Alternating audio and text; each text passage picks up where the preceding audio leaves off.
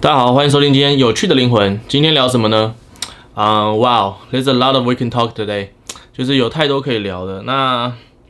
因为呃，我大概已经一个月一个礼拜没有更新左一个礼拜左右没有更新了。那因为就是发生蛮多事情。那原本是一开始是呃蛮多事情要忙的，工作还要处理，然后后面又发生一些最近一些新闻嘛。那我就开始有点没有心情做一些这些就是额外的事情，就是每天做好基本该做的事情而已。好，那。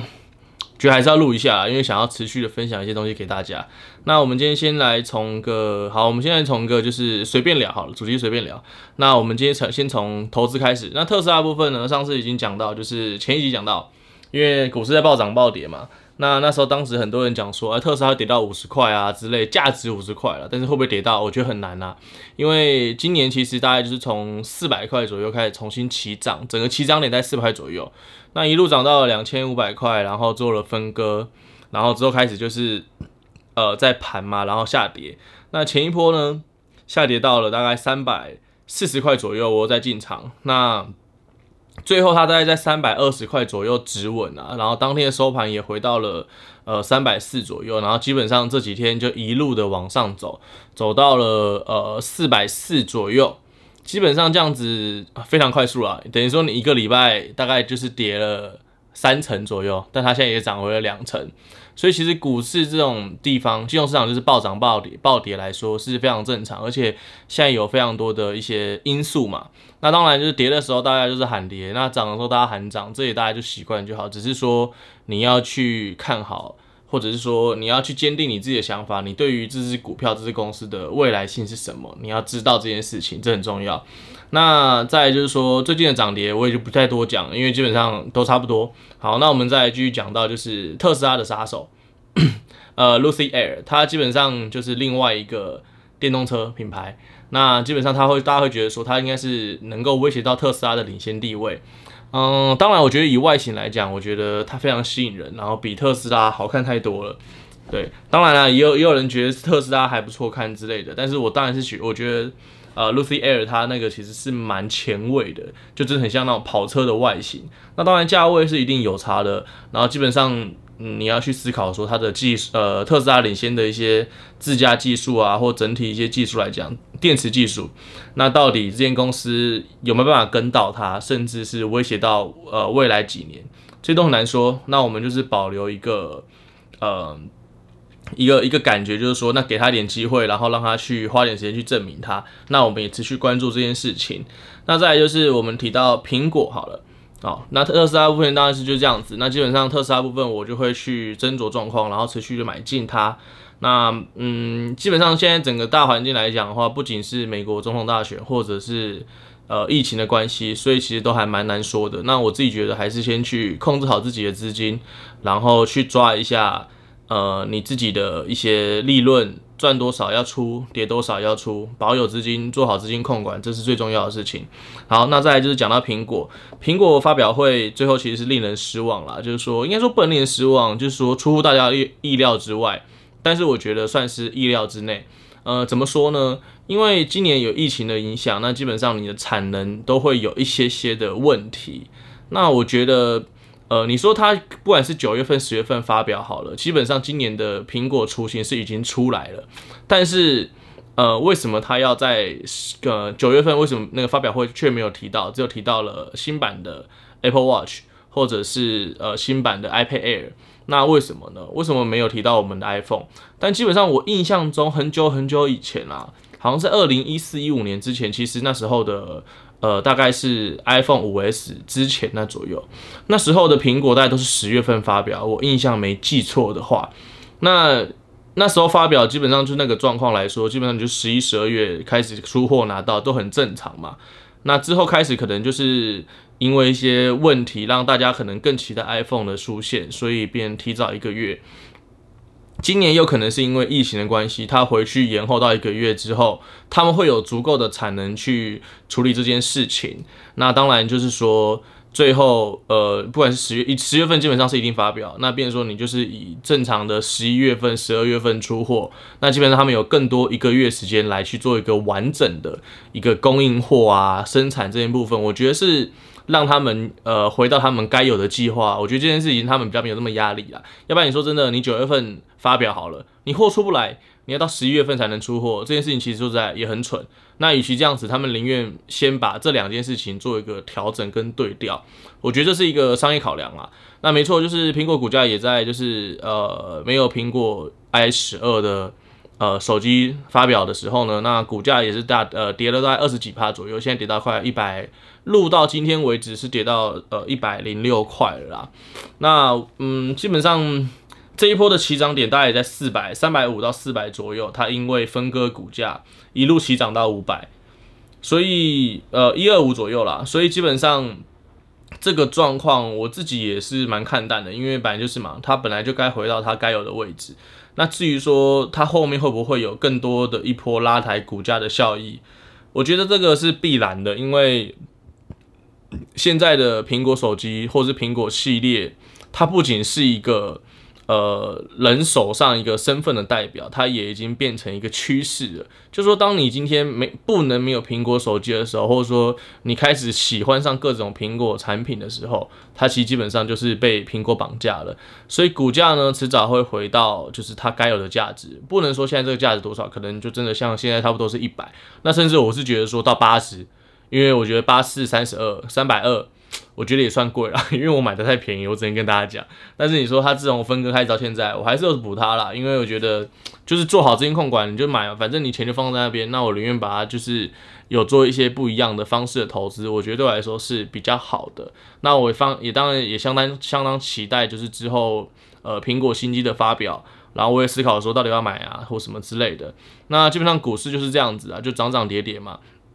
然后至于就是呃。你像苹果领先的地位，最近十年，它已经改变了。二零零八年、零九年开始，它已经改变了全世界呃人们所用、所使用的一个生态，呃生活的需求都已经改变掉。这就是苹果的魅力。对，那基本上你说那时候一些中国的一些嗯。那时候大家很流行在讲说山寨机啊，或是说一些 fake 手机之类的。但是你说真的，当他们发展成品牌的时候，确实很多人都觉得说会不会呃威胁到苹果的一席之地。但是目前来看，其实从一开始的我们讲小米手机。然后到后面的华为，到 OPPO，甚至有的没的。说实在，最近几年，你说真的要马上影响到苹果的地位吗？似乎有点有点难啦。那当然，你说现在它现在美中有一些问题啊，什么贸易战啊，或者是说什么我禁用苹果，禁用呃禁用苹果，禁用抖音，禁用微信，这件事情其实会造成就是两个大国家。一些冲突或是那些其实都很正常，那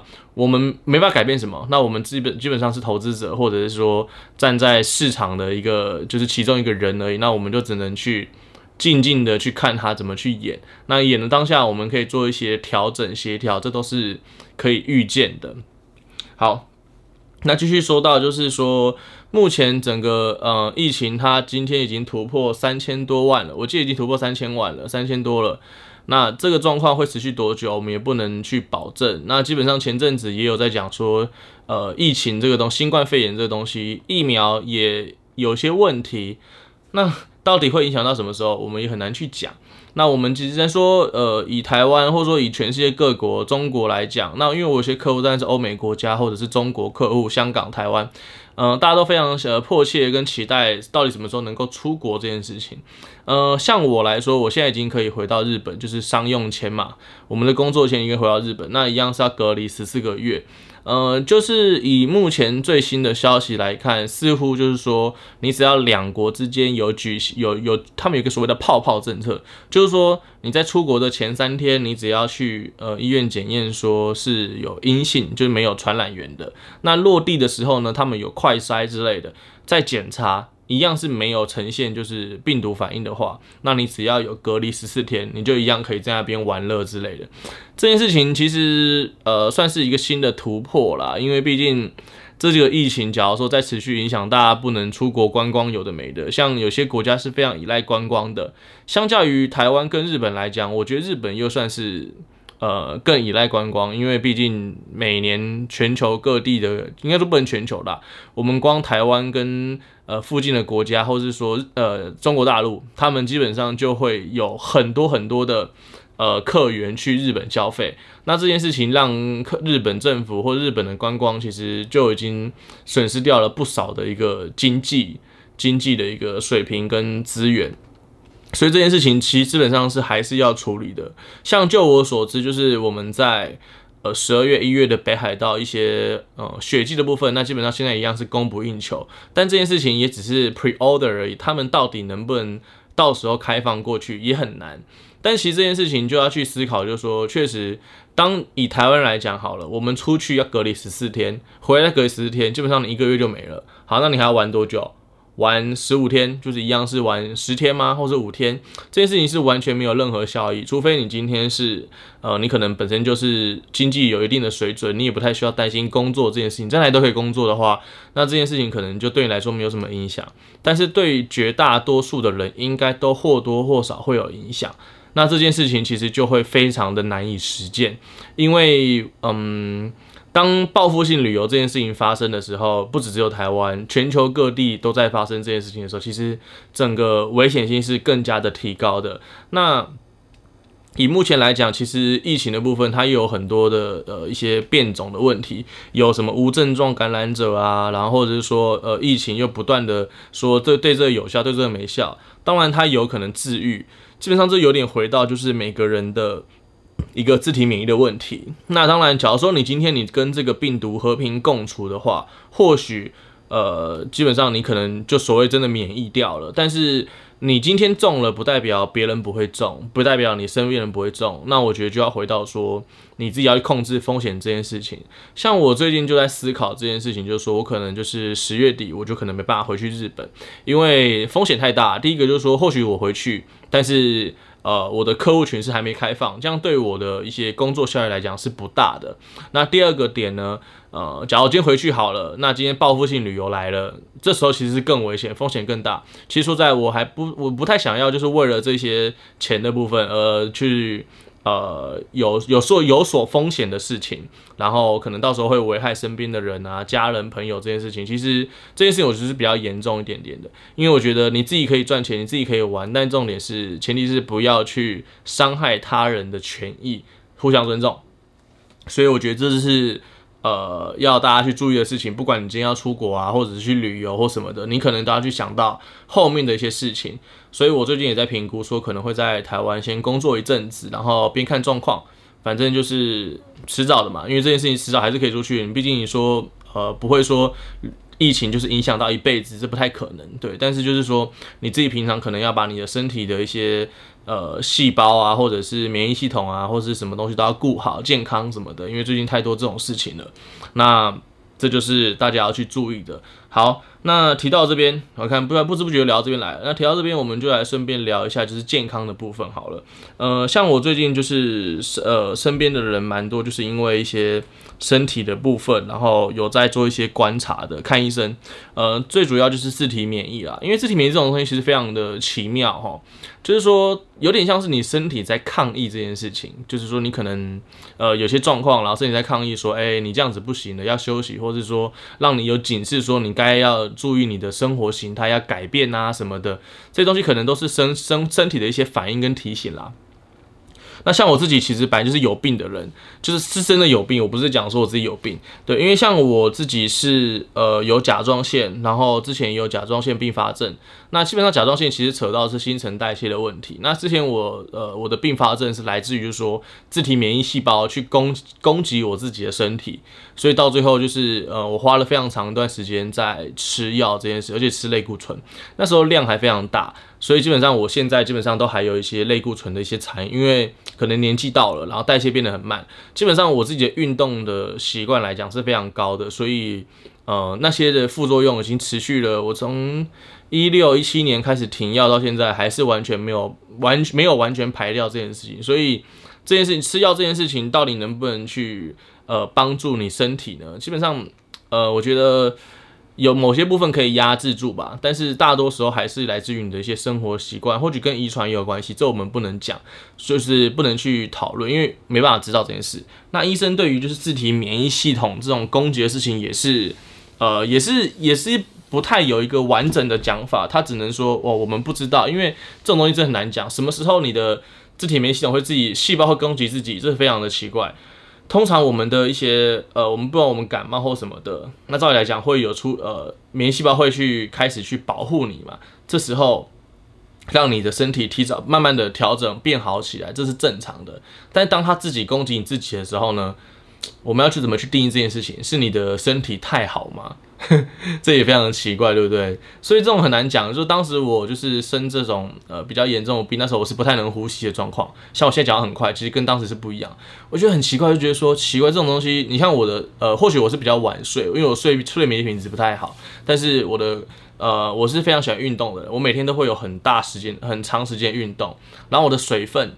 我水分也是非常喝的非常多，一天可能就两三千 CC 的水，因为我很喜欢喝水，但我喜欢喝饮料啦。只是我喝多少饮料，我会喝水 double 到三倍的把它喝回来。好，那基本上正常的我都做到了，运动也有，对不对？旅游也有，喝水也有。我吃东西来讲，我非常喜欢吃水果跟蔬菜，当然我很喜欢吃肉啦。所以基本上这些东西我都做到了，那还会得到这种就是说进加护病房的病，这种也是非常的特别吧。所以你要怎么去定义这件事情，或是讲说，哎，你身体要多运动啊，多喝水，有的没的，这种东西其实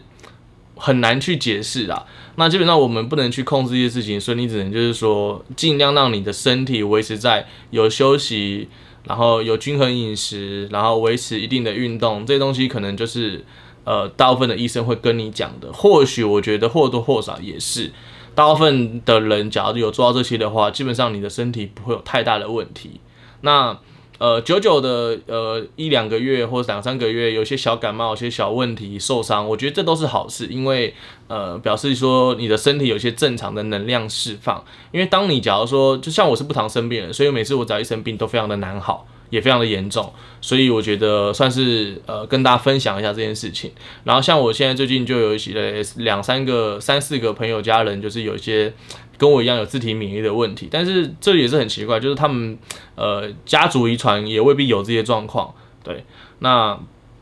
但是我们就还是要注意嘛，因为毕竟其实都有一定的风险性，它会不会及时让你有一些生命的危险？目前可能都没有，但是这东西真的是很无常，也很难去讲，对，就像是好，我觉得提到这边，那我们就讲一下最近就是呃让我闷得很另外一件事情好了，就是。呃，社会事情，那就是小鬼黄鸿升他呃走掉这件事情，我觉得，嗯，怎么讲，这件事情也是非常的。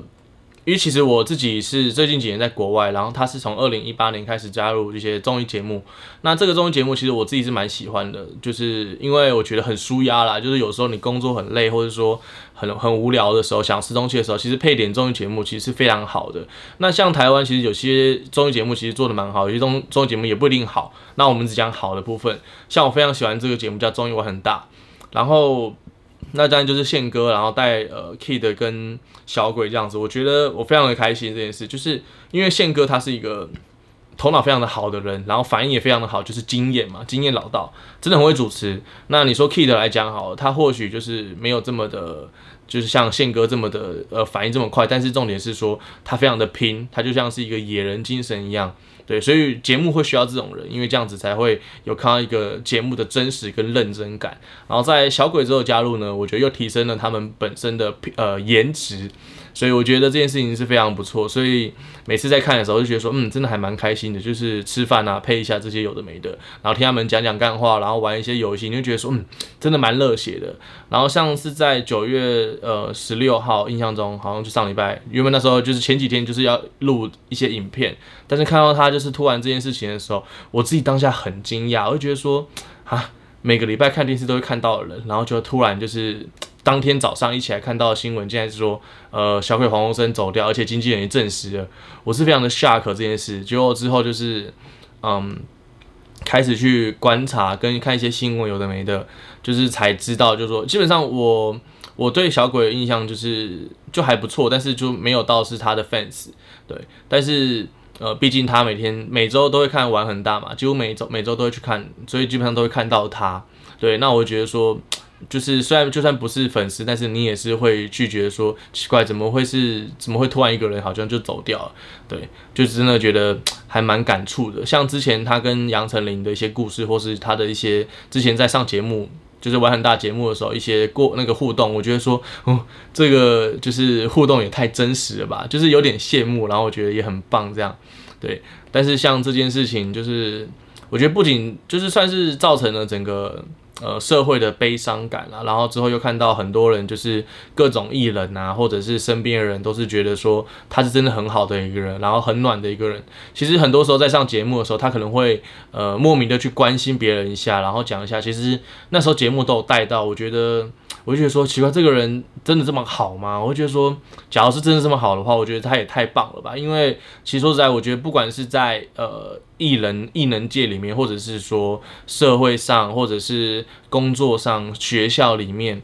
你要遇到这种人其实非常的少。因为大部分的人还是属于正常人，他们有贪念，他们会去比较，会去歧视别人。这东西我就想之后再跟大家分享一集。但是似乎小鬼是没有这件事情发生，所以很多人就说他是零。负评，我觉得这件事情就是真的